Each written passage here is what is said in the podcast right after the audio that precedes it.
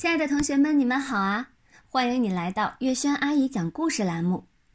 今天啊，我们来讲《贪玩老爸》第四集：鱼在陆地上奔跑。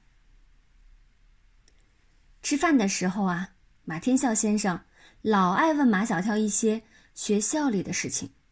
哎，马小跳，今天学校里有没有好玩的事情啊？讲给老爸听听。好玩的事情多得很，讲也讲不过来。马小跳正用手剥大虾，有点忙不过来。哎，讲一点儿，讲一点儿。马天笑先生夺过马小跳手中的还没剥完的虾，我来帮你剥。今天上科学课比较好玩，马小跳讲道。教我们科学课的老师叫雷鸣。我们就叫他轰隆隆老师。啊，停，停一下！马天笑先生有不清楚的问题要问。为什么你们要把他叫轰隆隆老师呢？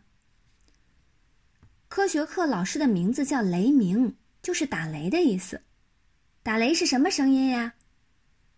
马天笑先生回答：“嗯，轰隆隆啊！”嘿，答对了，所以我们叫他轰隆隆老师。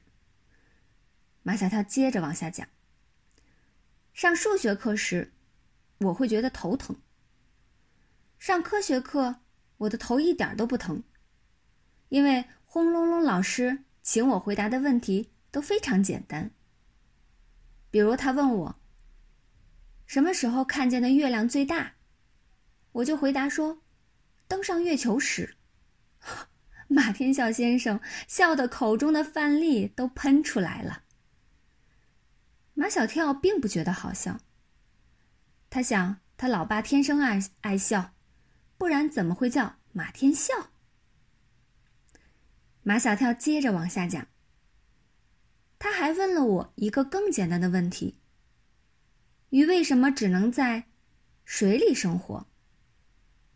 我说，陆地上有猫啊，猫要吃鱼，所以鱼只能生活在水中。马天笑先生这一次笑倒在沙发上，说话都上气不接下气了。你你的意思是说，如果猫不吃鱼，鱼就可以生活在陆地上了？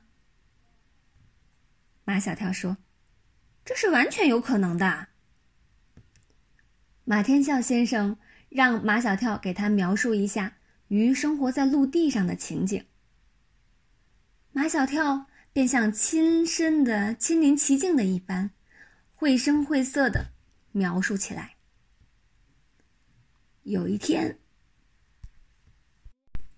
有一天，一只喜欢喝红酒的猫喝多了，醉醺醺的掉到了河里。一条鱼救了醉猫，把它驮上岸。为了感激鱼的救命之恩，猫向鱼发誓。鱼儿，鱼儿，从今以后，我们猫只吃老鼠，不再吃鱼。你们不用再怕我们了。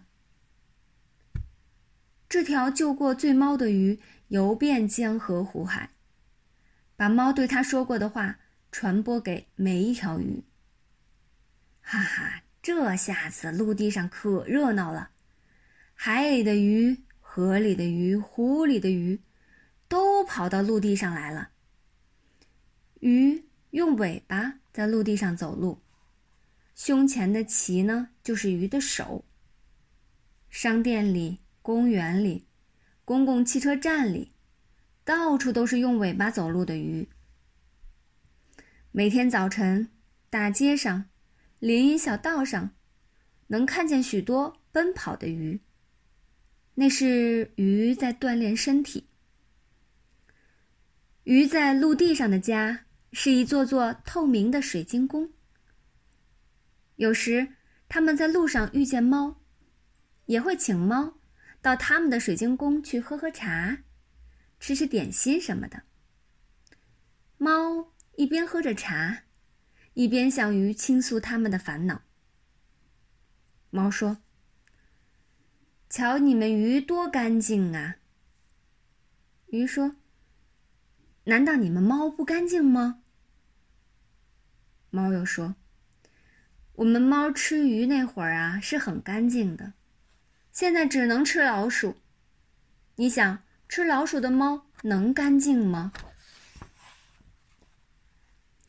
猫一边说，一边叹气。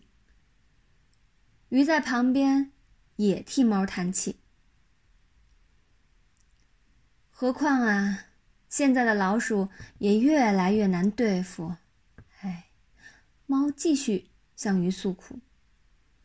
经常一整天也逮不到一只老鼠，所以常常吃不饱肚子。哎呀，那怎么办呢？鱼很替猫着急。哎，还是吃鱼的日子好啊！猫看着鱼，两眼闪闪发光。鱼十分害怕，忙对猫说：“我可以帮你捉老鼠啊！”于是，鱼在陆地上忙碌起来。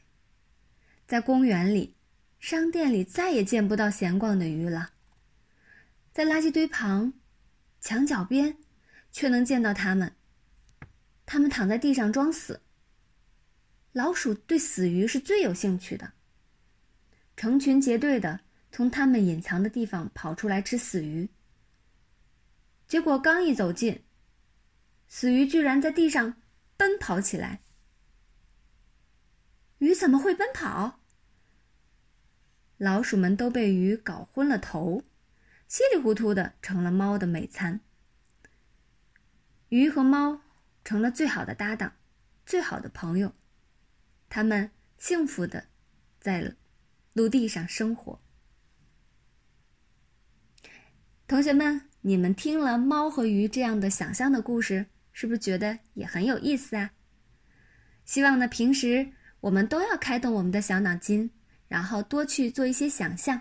并把自己想象的一些内容呢，去跟自己的爸爸妈妈们去讲一讲。